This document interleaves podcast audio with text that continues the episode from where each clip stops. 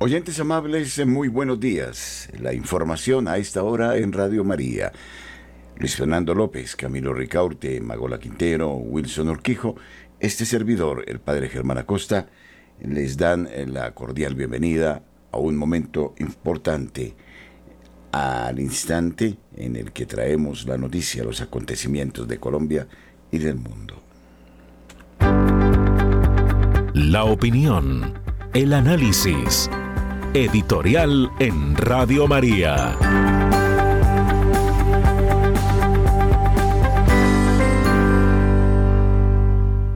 Más allá de los populismos, más allá de las respuestas desesperadas de los votantes para tratar de romper el estado de cosas y buscar mayor equidad, debemos hacer un análisis de fondo honesto sobre lo que pretenden los partidos políticos, sus propuestas, los nuevos candidatos en la región. Me refiero a América Latina y cuando hablo de América Latina estoy hablando de un país que hace parte de su realidad geográfica como Colombia en el contexto de todo cuanto está sucediendo ¿Y cuál es el criterio, la opinión que me invade a esta hora frente a esa situación? Ha habido épocas en las que imperó el dictatorismo en muchos países en América Latina, que trató de poner orden a la subversión.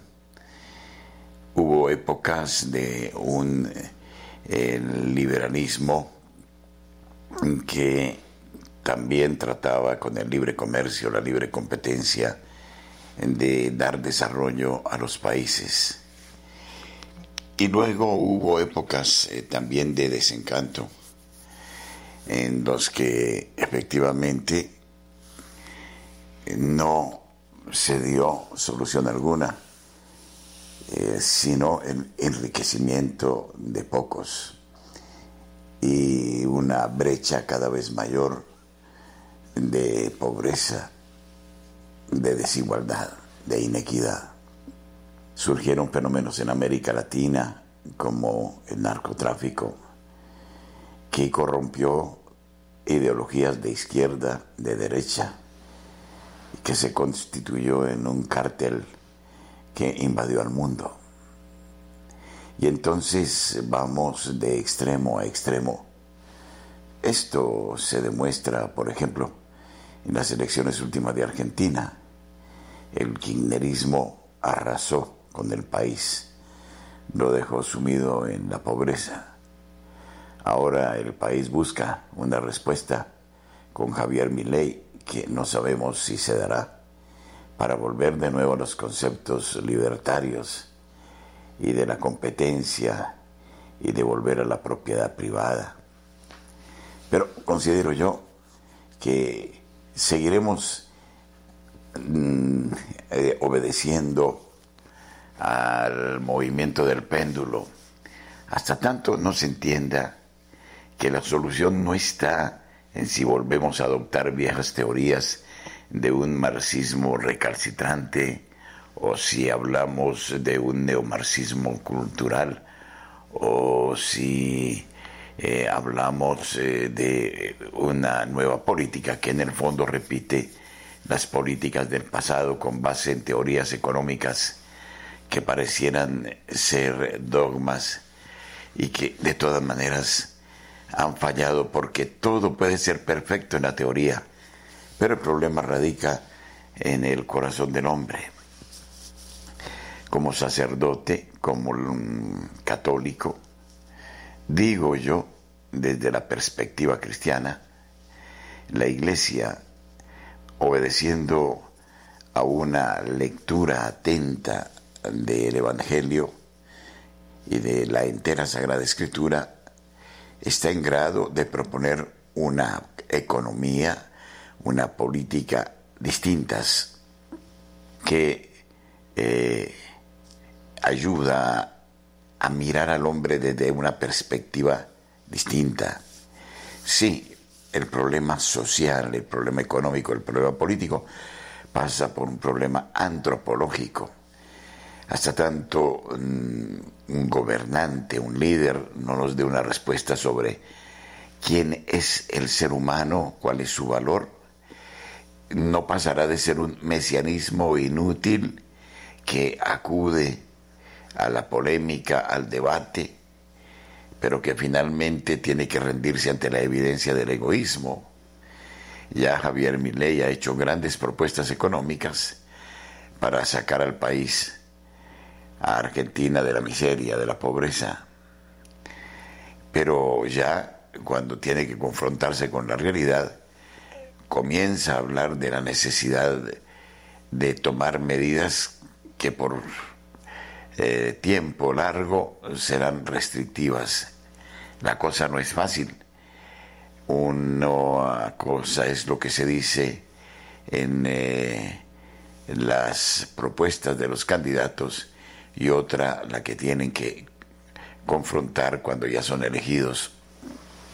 Necesariamente, y aunque no lo querramos aceptar, decía, todo pasa ante, antes de nada por una lectura antropológica.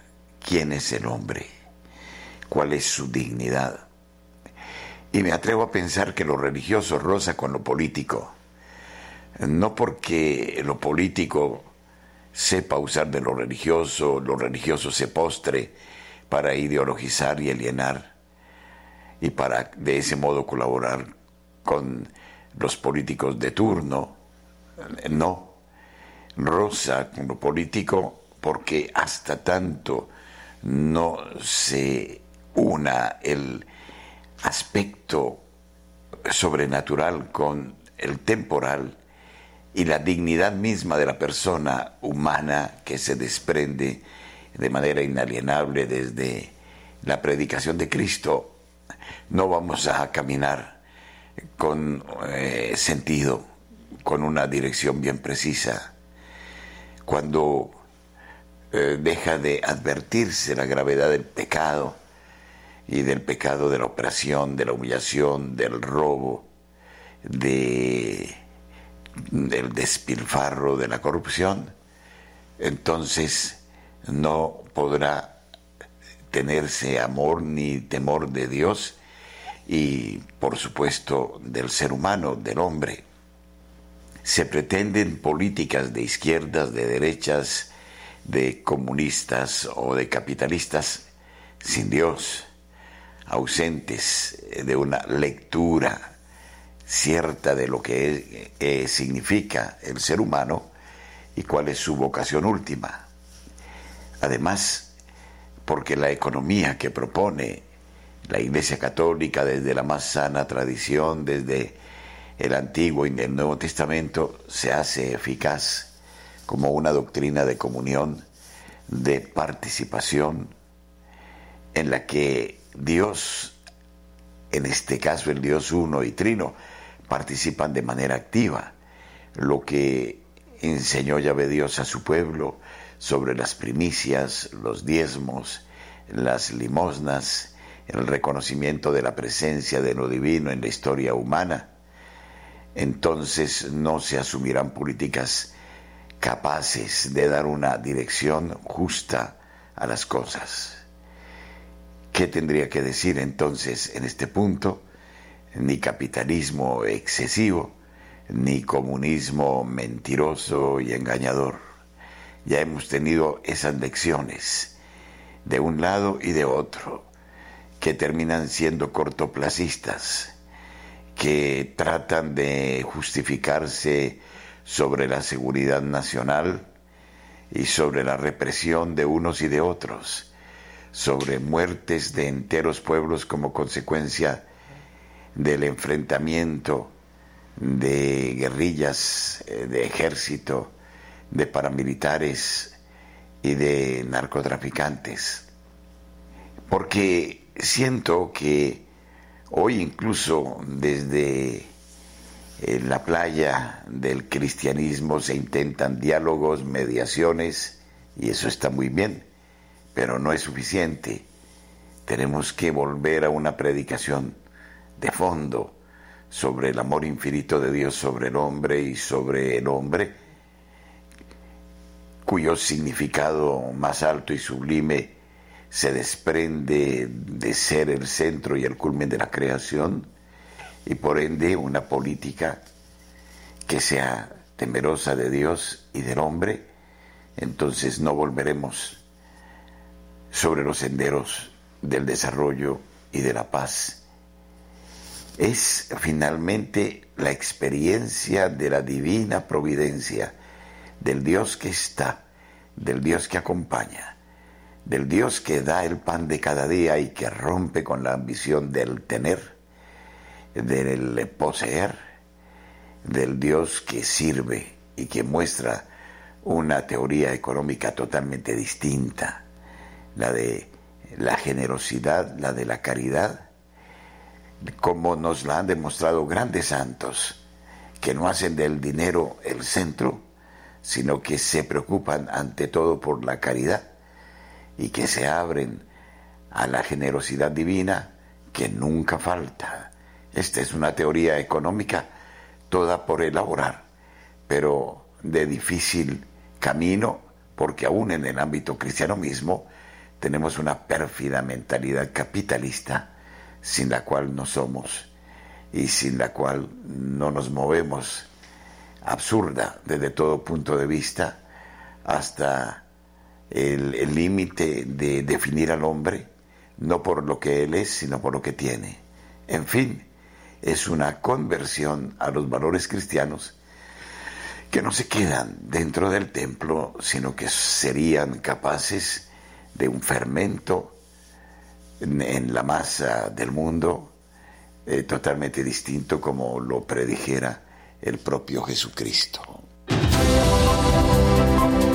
Nuestros corresponsales tienen la palabra en Notas Eclesiales.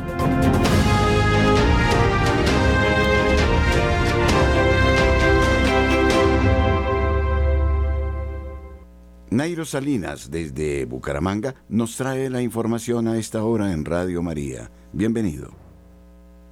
Muy buenos días, Padre Germán Acosta, muy buenos días para todos los oyentes de Radio María. Iniciamos contándoles que la policía en Santander abrió incorporaciones para que mujeres y hombres entre 18 y 23 años puedan incorporarse para el año 2024 para ser auxiliares. Esta convocatoria abierta para hombres y mujeres busca que a partir de febrero de 2024 haya un incremento en la, en la incorporación de auxiliares de policías en el área metropolitana y el resto del departamento de Santander. Durante 12 meses los jóvenes podrán prestar su servicio y resolver su situación militar y en el caso de los hombres, las personas que hagan parte, las personas que hagan parte de las personas que hagan parte de esta, de, esta, de, esta fuerza recibirán una bonificación mensual correspondiente al 50% del salario mínimo, cifra cercana a los 580 mil pesos. Además, eh, desde dicha institución indicaron que quienes deseen continuar con su carrera en la policía para ser patrullero u oficial podrán comenzar su proceso de incorporación a partir del quinto mes para las mujeres y séptimo mes para los hombres después de estar prestando su servicio como auxiliar. Los interesados para mayor información se pueden acercar a la carrera 12, número 4113 en el centro de Bucaramanga. Y cambiando de tema, eh, por la lucha de las ciclorrutas y el funcionamiento de CLOVI, el sistema de bicicletas públicas de Bucaramanga, que se acabó después eh, de cuatro años de funcionamiento, se hará hoy viernes un plan tortuga y un plantón. La manifestación liderada por el colectivo Ciclaramanga busca rechazar también el reciente anuncio del alcalde electo de Bucaramanga, Jaime Andrés Beltrán, de eliminar las cicloinfraestructuras en las principales vías de la capital santanderiana. Axel José Moros, miembro y voluntario de Ciclaramanga, aseguró que con la protesta pacífica busca llamar la atención de la nueva administración municipal y resaltar la importancia de un medio de transporte alternativo como lo es la bicicleta. El plan Tortuga se hará hoy a las 2 de la tarde y tendrá como punto de encuentro la Universidad Industrial de Santander, De ahí los ciclistas y usuarios de Clovi tomarán la carrera 27 para bajar por la calle 36 hasta la plaza cívica Luis Carlos Galán Sarmiento. Desde Bucaramanga y para notas especiales, Nairo Salinas Gamboa, feliz y bendecida fin de semana. Jojaber Orozco, desde la Iglesia que Sufre, nos actualiza sobre la realidad de, la Iglesia Católica en el mundo. Un saludo muy especial a la audiencia de Radio María. El imán y el obispo, un ejemplo de armonía interreligiosa en Nigeria. Un proyecto financiado por ACN ha dado sus frutos en el suroeste de Nigeria, donde líderes cristianos y musulmanes trabajan juntos para promover la paz en el estado de Osun. Este proyecto, dirigido por católicos, está marcando la diferencia en un país conocido por sus conflictos interreligiosos y la persecución de los cristianos. La diócesis de Osogbo, en el estado nigeriano de Osun, viene desarrollando un proyecto que reúne a líderes musulmanes y cristianos para calmar la tensión y evitar conflictos interreligiosos que ya han causado miles de muertes en otras partes del país, concretamente en el cinturón medio y el norte. La diócesis tiene unos 5 millones de habitantes, unos 3 millones de musulmanes y 2 millones de cristianos, los católicos son unos 600.000. Informa Monseñor John Oyejola, obispo de la diócesis de Osogbo, en una visita a la sede de ACN en Alemania. El prelado especifica que, pese a ser una minoría, los católicos dirigen la mayoría de los proyectos e instituciones caritativas y de desarrollo social en la región. Con esta situación demográfica, Monseñor Oyejola considera esencial impulsar la armonía interreligiosa en aras de mantener la paz y permitir a la Iglesia llevar a cabo su misión. No podemos predicar el cristianismo donde no hay paz, así que hagamos las paces con todo el mundo. Nosotros respetamos su religión, por favor respeten la nuestra, afirmó. Según el padre Akinkunmi, las relaciones entre cristianos y musulmanes habían sido tradicionalmente muy buenas en el estado de Osun hace unos 15 años, cuando el recrudecimiento de la persecución en el norte obligó a muchos suroccidentales a regresar a su tierra natal. Las historias con las que regresaron, sus relatos y mentalidad empezaron a influir en nuestros jóvenes. Vieron a gente que volvía con las manos vacías, con la vida destrozada, y eso empezó a generar amargura, dijo. La situación se agravó cuando el gobierno local aprobó una ley que permitía a las niñas musulmanas llevar el hijab en las escuelas cristianas. Las comunidades musulmanas y cristiana acudieron a los tribunales y estos se pronunciaron a favor de los musulmanes. Esa fue la gota que colmó el vaso. Todos los puntos de unión entre los líderes cristianos y musulmanes se fueron al traste y dejaron de reunirse en los foros de diálogo, explica el padre Akinkunmi. Cuando Monseñor Oyejola asumió el cargo en 2016, las relaciones estaban congeladas, pero él tomó la iniciativa de retomarlas. Lo que empezó con mensajes de buena voluntad y visitas de cortesía al gran imán se convirtió en una buena amistad. Ambos líderes religiosos sabían que tenían que utilizar su influencia para impulsar el bienestar de toda la comunidad. Así empezaron a consultarse recíprocamente y a abordar juntos temas importantes para crear una nueva visión de liderazgo cristiano y musulmán, caminando juntos por el bien de todo el Estado, señala el padre Akinkunmi. Pronto, este nuevo ambiente de diálogo empezó a dar sus frutos. Con ayuda de ACN, organizamos un foro para la promoción de la paz y la solidaridad, para que el obispo y el imán, junto con sus colaboradores, se sentaran en una mesa y examinaran juntos los acontecimientos en todo el Estado ¿Cuál es la situación? ¿Cómo nos estamos preparando para las elecciones?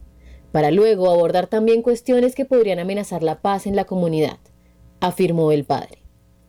El programa, financiado por ACN, también incluye una emisión semanal de radio en directo, en la que diferentes líderes religiosos extraen información de las enseñanzas de su tradición religiosa en lo que respecta a la paz y la fraternidad interreligiosa, conferencias de prensa conjuntas en torno a las elecciones de líderes religiosos cristianos y musulmanes, así como de mujeres cristianas y musulmanas. El resultado fue una sucesión de elecciones pacíficas. De la última salió un gobernador cristiano, lo que amenazó con causar un problema totalmente nuevo.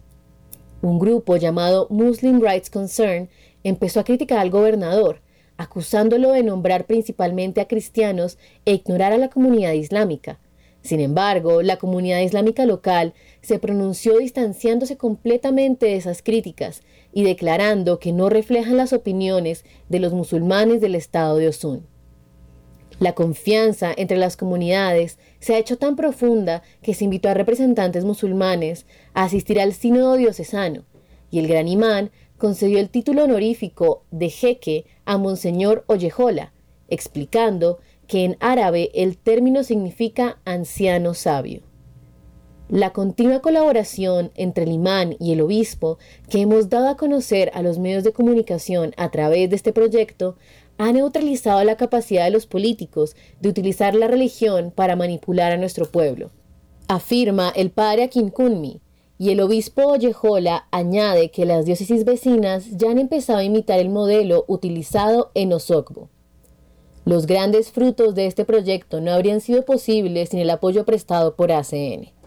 Queremos mantener este proyecto en pie y asegurarnos de obtener más resultados, porque lo que necesitamos es paz subraya el obispo Ollejola, manifestando su gratitud a la Fundación Pontificia. Desde la Fundación ACN Colombia, Ayuda a la Iglesia que Sufre, este fue un informe de Johabe Orozco. Desde Medellín, José Luis Hernández trae la noticia. Saludos amigos, ¿qué tal? Bienvenidos. Con los muy buenos días, aquí llegamos desde la ciudad de Medellín con toda la información noticiosa para el fin de semana. Atención que con Fama y Argos lanzan programa para facilitar el acceso a vivienda.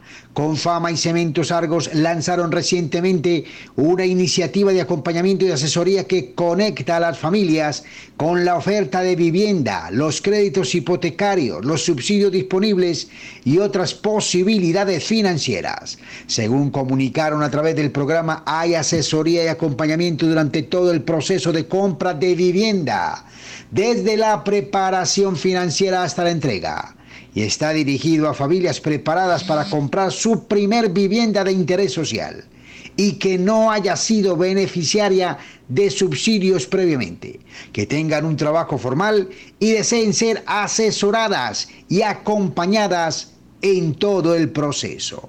Tome lápiz y papel para darle a conocer cuál es la línea telefónica donde puede encontrar una mayor información. Atención 310-408-2493. Reitero, 310-408-2493. Y entérese sobre este bonito programa de Confama y Cementos Argos para adquirir casa propia nueva. Atención por otro lado de la información. El DANE anunció censo económico en Colombia para el próximo año. Atención que el Departamento Administrativo Nacional de Estadísticas DANE informó este jueves que el próximo 2024 realizará la quinta edición del Censo Económico Nacional Urbano. Este informe buscará actualizar la radiografía económica del país en 30 años, última vez en la que se realizó el censo. El próximo año se incluirá la medición a la economía popular, uno de los conceptos que está promoviendo el gobierno nacional. En noticias de iglesia, atención que la Universidad Pontificia Bolivariana está organizando el Ecus Campus Fest un gran evento donde se va a reunir toda la familia antioqueña para disfrutar de un día pleno de descanso y de distintas actividades dentro de la Universidad Pontificia Bolivariana. Desde las 9 de la mañana hasta las 5 de la tarde el próximo 3 de diciembre. Reitero, Ecus Campus Fex, próximo 3 de diciembre de 9 de la mañana a 5 pm en la Universidad Bolivariana. La UPB en la ciudad de Medellín haciendo familia a través de estos grandes eventos. Amigos, ha sido toda la información desde la ciudad de Medellín. Con mucho gusto informó su corresponsal José Luis Hernández. Para todos les deseamos un feliz fin de semana. Desde la ciudad de Barranquilla informa Julio Giraldo. Buenos días. Qué alegría saludar a toda la amable audiencia de Radio María en Colombia y el exterior igualmente con alegría saludamos a la mesa de trabajo. Y esto es lo que hoy hace noticia en Barranquilla y la costa norte colombiana. Ciénaga de Mallorquín es la nueva atracción turística que ofrece Barranquilla a propios y extraños. Es un ecoparque, es decir, fue convertida esta ciénaga en un ecoparque, un gigantesco parque, diría yo, con muchas atracciones, sobre todo los que les gusta meditar frente a la naturaleza, los que contemplan la creación de Dios, podrán ir allí a divertirse ecológicamente. Se está ya instalando las luminarias para que los paseos a este bello parque puedan ser también en las horas de la noche. Ayer el alcalde Jaime Pumarejo asistió al ensayo de esta, de esta iluminación y ha dicho que para diciembre a más tardar este parque estará terminado en su totalidad, algo que ha sido elogiado por los mismos Estados Unidos y todas estas entidades que velan por el medio ambiente. En otro ángulo de la noticia, un niño fue asesinado por su propio padrastro. El niño se llama Samuel Cárcamo. Esto ocurrió en la Ciudadela 20 de julio y la noticia macabra la damos aquí porque hay que darla, con el fin de que sigamos meditando, reflexionando, hasta dónde ha llegado la maldad del hombre. El niño tenía seis años y venía siendo sometido a una cadena de maltrato, de abusos por parte de su padrastro. Pero oígase bien, con la complicidad y el silencio de la misma madre del niño. Dios mío, cuando hayamos visto nosotros esto? Estos son unos signos que nos están indicando que tenemos que hacer un alto en el camino de la vida y sentarnos a reflexionar y preguntarnos qué es lo que nos está pasando. Que una madre vea que un hombre, por el solo hecho de que vive con ella, está abusando de su hijito, lo está maltratando física y verbalmente, y se quede callada y justifique, porque los vecinos de este sector indican que ellos fueron un día que vieron al niño salir todo herido, con moratones en todo su cuerpo, a llevárselo a la mamá, a preguntarle qué era lo que ocurría. La mamá les tiró la puerta en la cara, encerró al niño y listo. Oiga, oyentes de Radio María, no nos cansemos de orar no nos cansemos de seguir creyendo en Dios. No nos cansemos de ser modelos de vida, porque esto está muy grave. Esto y muchas cosas más ocurren a diario, no solo en Barranquilla, sino en todo Colombia. Bueno, sin palabras entonces, en este fin de semana, nos despedimos de los oyentes de Radio María desde Barranquilla, Julio Giraldo. Muchas gracias. Marta Borrero, desde la ciudad de Cali, nos informa. Buenos días. Hola, muy buenos días, amable familia de la Radio María. Hoy es nuestra cena mariana. Hoy, 24 de noviembre, a las 7 de la noche, club de ejecutivos allí en el norte nos vamos a encontrar. Qué maravilla, qué alegría. Pues yo doy gracias a Dios y pido a todos ustedes que estemos en mucha, mucha oración todo este día de hoy porque este evento es mucho más que una cena, es todo un encuentro con ella, con la dueña, la señora, nuestra Madre Santísima. Entonces la invitación a que se animen a, bueno, ya todas las boletas creo que están vendidas, les cuento, les cuento que yo creo que ya todas las boletas están vendidas porque, bueno, la Radio María para Cali es parte de su corazón. Y de otro lado, pues quiero contarles que el mal comportamiento de los caleños en las vías se está volviendo muy crítico. Estamos con ansias esperando la nueva administración que empiece a poner orden porque venimos en un estado anárquico impresionante. Hay un incremento del 42.9% en las infracciones entre enero y agosto de este año. ¿Qué sucedió últimamente? ¿Qué ha sucedido? Bueno, al lado del centro comercial Cosmocentro, allí en la calle Quinta, un grupo de motociclistas agredió a agentes de tránsito que estaban realizando labores de control. Luego de que estos subieran las motos de estas personas a una grúa para inmovilizarlos. Les pidieron papeles, tenían mal sus papeles, les cogieron sus motos, se las inmovilizaron. Eh, ¿Qué hicieron estos, estas personas? empezaron a insultar a los agentes de tránsito y a agredirlos hasta con armas cortopunzantes y bajaron las motos de la plataforma.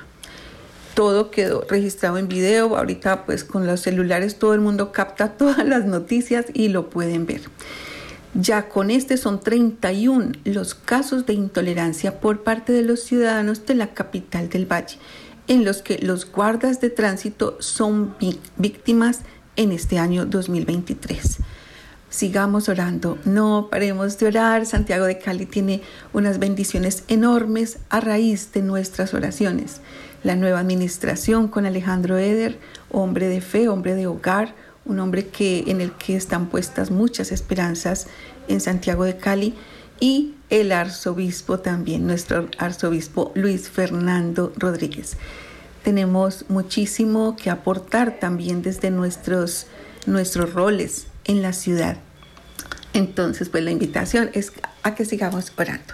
Nos vemos en la cena mariana. Alabado sea Jesucristo. Que Dios y la Virgen Santísima los bendigan. Soy Marta Borrero desde Santiago de Cali para Notas Eclesiales de Radio María.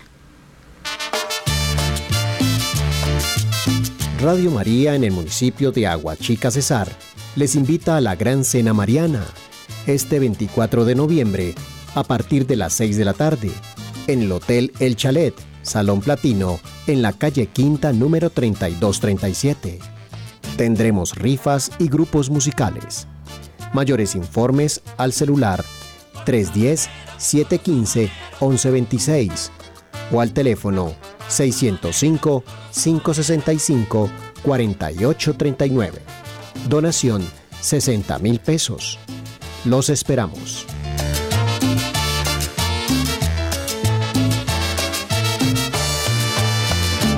El encubrimiento de Wuhan se expone ante Fauci y Gates eh, como testaferros del complejo médico militar industrial. A continuación se muestra la introducción al último libro de Robert eh, Kennedy Jr., de Wuhan Cover Up and the Terrifying Viewing Bombs Arms Race, que detalla como un cartel descontrolado de fuerzas militares, de inteligencia, de salud pública, biofarmacéuticas y tecnologías y los intereses de los medios de comunicación posicionaron con éxito la bioseguridad en la vanguardia de la política exterior de Estados Unidos. Este artículo fue publicado originalmente por The Defender, sitio web de noticias y opiniones, en, mi séptimo cumpleaños, el 17 de, de, enero de 1961, tres días antes de que mi tío John Kennedy prestara juramento como presidente de los Estados Unidos, su predecesor, el presidente Dwight Eisenhower, apareció en la televisión nacional para pronunciar un discurso de despedida que la historia considera cada vez más como uno de los discursos importantes y proféticos en la historia de Estados Unidos. En los consejos de gobierno debemos protegernos contra la adquisición de influencia injustificada, ya sea buscada o no, por parte del complejo militar industrial. La posibilidad de un desastroso aumento de poder fuera de lugar existe y persistirá. Nunca debemos permitir que el peso de esta combinación ponga en peligro nuestras libertades o procesos democráticos. El presidente Eisenhower tuvo especial cuidado en incluir una definición ampliada de su término complejo militar industrial que incluyera los principales burócratas de los institutos nacionales de salud. Eisenhower advirtió que la creciente tecnocracia médica y científica del gobierno federal planteaba sus propias amenazas únicas hacia nuestra democracia y libertad. En esta revolución, la investigación eh, científico-médica se ha vuelto central, también se vuelve más formalizado, complejo y costoso. Una proporción cada vez mayor se lleva a cabo para, por abajo, la dirección del gobierno federal, en parte debida a los enormes costos involucrados, un contrato gubernamental se convierte prácticamente en un sustituto de la curiosidad intelectual. La perspectiva de dominación de los académicos de la nación por el empleo federal, las asignaciones de proyectos y el poder del dinero están siempre presentes y debe considerarse seriamente. Eisenhower terminó su discurso con una advertencia que resuena ahora en reprimenda a medidas eh, eh, que dieron lugar al contagio en esta época.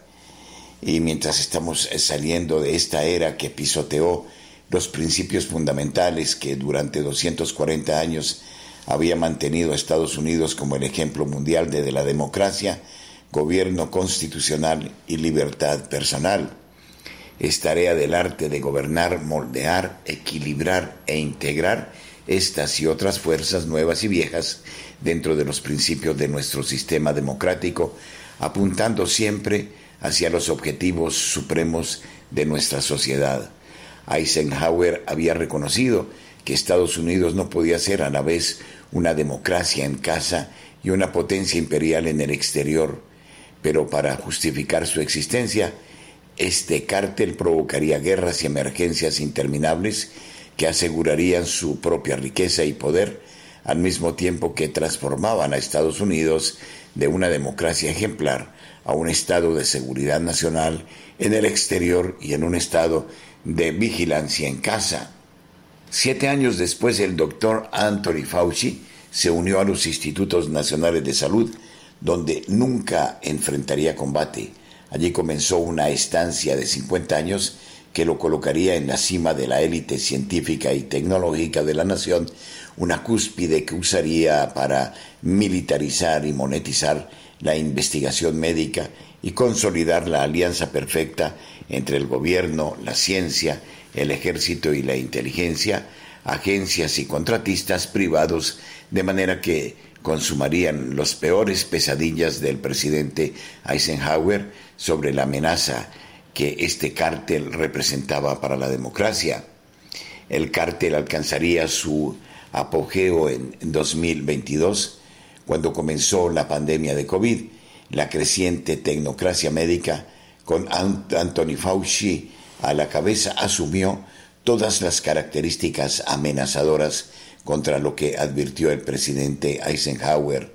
Un poderoso sindicato compuesto por tecnócratas gubernamentales de salud pública, una industria farmacéutica rapaz, funcionarios militares y de inteligencia y titanes de los medios de comunicación y las redes sociales, se apropió de nuevos e impresionantes poderes para anular los derechos constitucionales y civiles, censurar información, suprimir la disidencia y diseñar el cumplimiento de normas arbitrarias dictadas.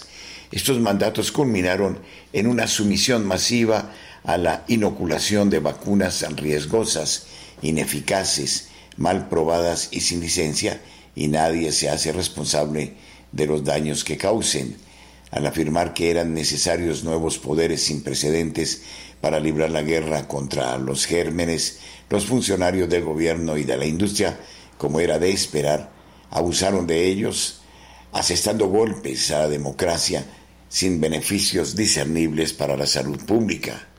Así como la CIA y el aparato militar paradójicamente se benefician de la guerra, no de la paz, el cártel médico y sus aliados de las grandes farmacéuticas se benefician de la enfermedad, no de la salud. El doctor Fauci y sus compinches amplificaron este poder a través de una campaña de propaganda orquestada, empeñada en mantener un nivel de terror público y germofobia. El eminente sociólogo Wright Mills había anticipado la profética advertencia de Eisenhower cuatro, cuatro años antes en su duradera obra de 1956, The Power Elite. Desde la Segunda Guerra Mundial, Estados Unidos había estado dominado por una economía de guerra permanente, en palabras del inconformista sociólogo. Este establishment bélico mantuvo su poder y sus ganancias, creando un estado constante y flotante de ansiedad y animosidad. Por primera vez en la historia de Estados Unidos, los hombres con autoridad hablan de una emergencia sin un final predecible, escribió Mills. Hombres como estos son realistas chiflados. En nombre del realismo han construido una realidad paranoica propia. Tres días después del discurso de despedida de Eisenhower, en un día helado en Washington, me senté bajo un cielo despejado en una grada helada y observé a mi tío, el presidente entrante John Kennedy, eh, mm, prestar juramento en su propia toma de posesión en 1933, en el apogeo de una aterradora depresión global, el ídolo de John Fisher Kennedy, Franklin Delano Roosevelt, había advertido a la nación que el miedo era la herramienta más poderosa de los totalitarios. En Europa, los déspotas de izquierda y derecha habían esgrimido el miedo público a la misma depresión para transformar a Rusia en una nación comunista y a Italia, Alemania y España en, este, estados totalitarios fascistas. Había Franklin Delano Roosevelt preservado tanto el capitalismo como la democracia con mano firme y una confianza que mantuvo a raya el miedo. La administración truncada de mi tío sería una batalla de tres años para separarnos del reinado del miedo. Su primera batalla encarnizada con su aparato de seguridad ocurrió tres meses después durante la fallida invasión de Bahía de Cochinos. Incluso cuando asumió públicamente la culpa por la calamidad, se dio cuenta de que sus altos mandos militares y los panhandrums de la CIA le habían mentido para engañarlo y permitirle una invasión que sabían que fracasaría. Su plan era atrapar a un joven presidente enfrentado a este humillante fracaso a tres meses de su presidencia para que cumpliera con las demandas de su Estado Mayor conjunto de una invasión total de Cuba por parte de Estados Unidos, algo que John Fisher al Kennedy había prometido nunca hacer. Hice una crónica de esta lucha en mi libro de 2018, Valores Americanos. John Fisher al Kennedy reconoció que la función de la CIA ya no era proteger los intereses estadounidenses, se había convertido en una agencia deshonesta, asumiendo la ambición implícita de las corporaciones multinacionales estadounidenses, incluidas las compañías petroleras y las grandes empresas agrícolas. En estos casos, los socios de la CIA fueron Texaco United Freud Company y la mafia estadounidense. John Fisher Kennedy reconoció que la función esencial de la CIA ya no era la seguridad nacional, sino proporcionar al Pentágono y a sus eh, contratistas militares un canal constante de guerras continuas. En mayo de 1961, apenas cuatro meses después de asumir la presidencia, mi tío se encontraba dentro de la oficina oval diciéndole a su colaborador más cercano que quería fragmentar la CIA en mil pedazos y dispersarla con los vientos. Entre noviembre de 1961 y febrero de 1962, despidió a los tres altos funcionarios de la agencia, Allen Dulles, Charles eh, eh, y Richard Bissell. American Balloon relata la pelea de 60 años de mi familia con esa agencia. Hoy en día, poderosas compañías farmacéuticas se han unido a las grandes petroleras como motor de la política exterior estadounidense y la inteligencia estadounidense sigue desempeñando el mismo papel insidioso. Este libro precisamente explora una historia que es apasionante y que nos permite ver cuál es la realidad de los Estados Unidos de América y cuáles las estrategias del nuevo orden mundial que nos llevaron al miedo y que nos postraron durante dos años.